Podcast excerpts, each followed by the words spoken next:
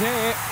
Bom dia. Linha avançada com Bom José dia. Nunes. Bom dia, boa semana, Bom bem-vindo. Bom dia. meus carneiros. Boa semana para todos. Não querem saber qual é eh, o, meu, o meu Filme de terror. Claro. Sim, e um momento em particular, o cagaço. É, é absolutamente clássico, eh, mas, mas é verdade. Foi o Exorcista. Claro. Ah, pois. Esse para mim é dos mais marcantes ao nível do Madinho.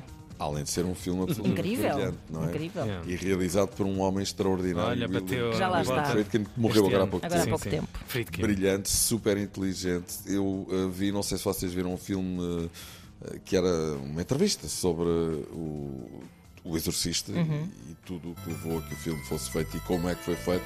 Ele conta todos os pormenores. Por exemplo, olha como descobriu por acaso Michael Oldfield.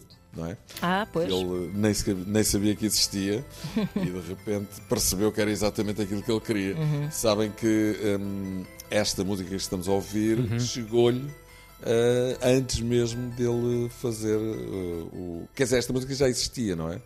Pois, De- ou seja, ela Michael acabou. Oldfield. Quase que foi também uma inspiração, não é? Sim, absolutamente. E depois eh, acabou por, por se entender com Michael Oldfield sobre a banda sonora do, do, do filme. E esta música de facto é absolutamente emblemática e o filme é absolutamente extraordinário. É verdade. E qual foi o momento que me impressionou? Vocês sabem que isto, isto acontece, creio eu, no final dos anos 70, se não estou em erro. Uhum. Eh, eh, o Apolo 70, que era um cinema muito conhecido da cidade de Lisboa, que já não existe, não é? Sabem onde é que é o Apolo No 70? Campo Pequeno. Exatamente. Sim, sim. Tinha uma, Centro tinha comercial uma, também, não era? Exatamente, Sim, tinha sim, uma sim. ambulância à porta e tinha bowling lá em baixo.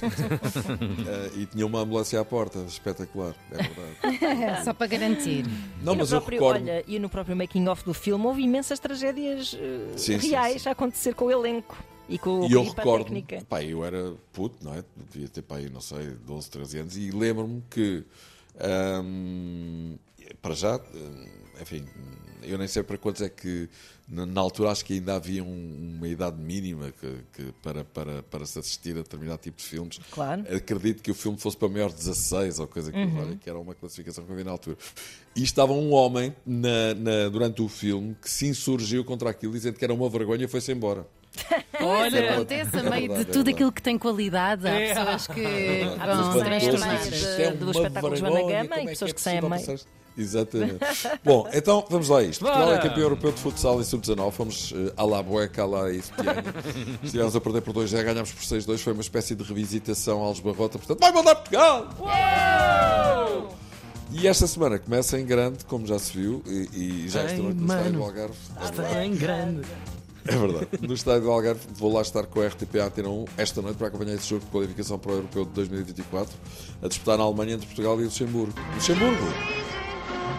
Aí está. Côté de Cire, côté de Son, grande France Gall. Representante do Luxemburgo, ganhou o Festival de Eurovisão em 1965 com este Poupée de Cire, Poupée de Son, que em português quer dizer boneca de cera, boneca de pano ou de trapos, como queiram. Em Portugal usa-se mais a expressão boca de trapos, que significa, significa pessoa fofoqueira, indiscreta, que fala demais. Ah bem, já percebi, alheia. desculpa.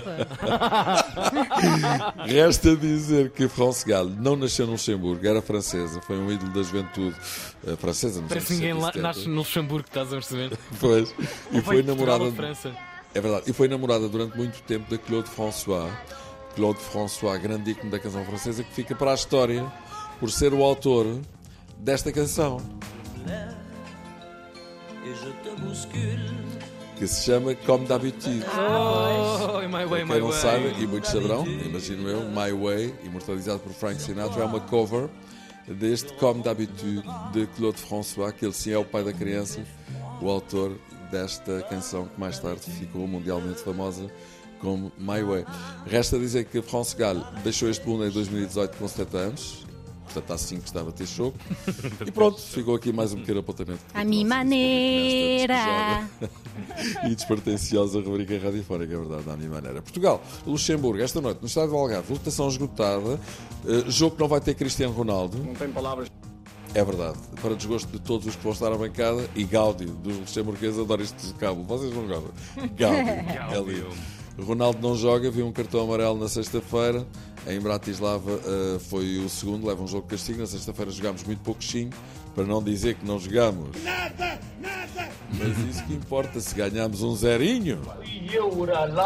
É assim, para este e euro para este grupo dá, não é? 5 jogos, 5 vitórias, 15 gols marcados, 0 sofridos, 15 pontos, 5 de avanço sobre a Eslováquia e este Luxemburgo com quem jogamos hoje.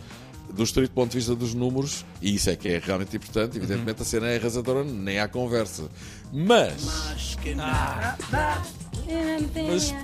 porque isto chega para a qualificação, mas não chega para a fase final do europeu, não é? Aí temos de jogar muito mais para não irmos de pandeco rapidamente. Bem sei que a qualidade dos jogadores permite que pensemos que é muito provável que quando o grau de exigência aumenta eles subam de nível, também porque qualidade têm eles, mas que diabo, vamos lá fazer um jogo bonito hoje e dar mais um cabaz aos luxemburgueses que na primeira volta levaram 6 na pá, não é? Prends ce panier, je te le donne avec toute ma bienveillance. Pronto. Em francês a coisa fica mais acessível, mas em todo o caso, a nossa Francilene vem aqui esclarecer qualquer dúvida que possa porventura existir. Toma este cabaz que te dou com toda a simpatia. Obrigado, Francilene. Podes ir para dentro. Luís Rubiales, finalmente, eh, demitiu-se do cargo de Presidente da Federação Espanhola, gostou, mas foi. Já está. Quem também, é verdade. Quem também está na moto de baixo é Fernando Santos. A Polónia voltou a perder 2 na Albânia e está nesta altura no último lugar do seu grupo. A coisa está feia para a Polónia, a coisa está preta para Fernando Santos. E no Grande Prémio de San Marino, MotoGP, Miguel Oliveira foi sexto, bem Olha, bom. fixe. Claramente em ascensão, Falcão, assim o dizem os últimos resultados. O vencedor foi Jorge Martin e siga a Marinha. Olha, volta à Espanha. Rui Costa ganhou a etapa, espetáculo, grande vitória de um grande ciclista. Vai, mudar Rui Costa! Uou! Absolutamente espetacular. Eh, Há muitos anos que ele não tinha uma grande vitória internacional. É de facto um, um- um ciclista já, já com, com bastante idade, mas com grande categoria. Regressa ao europeu para falar na Alemanha, que por ser país anfitrião não disputa jogos oficiais de qualificação, já está qualificado Ah, ok. por natureza, não é? Por ser país organizador, só faz jogos particulares de preparação para este mesmo Campeonato da Europa e o que é facto é que está a dar uma barraca monumental. O Japão foi eh, ao- ao- à Alemanha, a Wolfsburg, dar uma tareia à Alemanha 4 a 1 em sua própria casa. Mas que grande barraca! hein? O Japão já tinha eh, limpo o sarampo à Alemanha no Mundial e não contente com isso, vai agora à Alemanha e daqui me sirvo e, e toma e, e vai decorar, exatamente. Vítor Pereira esteve no Brasil, treinador do Flamengo, a coisa não correu bem. A principal nota que Vítor Pereira terá do Brasil é esta. O que eu gostei menos foi da falta de educação. Há muita falta de educação, muita falta de educação. Força, Vítor E muita Pereira diz falta que de educação também. Vítor Pereira diz que a rapaziada do lado de Gilá é mal educada. Ainda bem que do lado de GK somos muito educadinhos. Pois.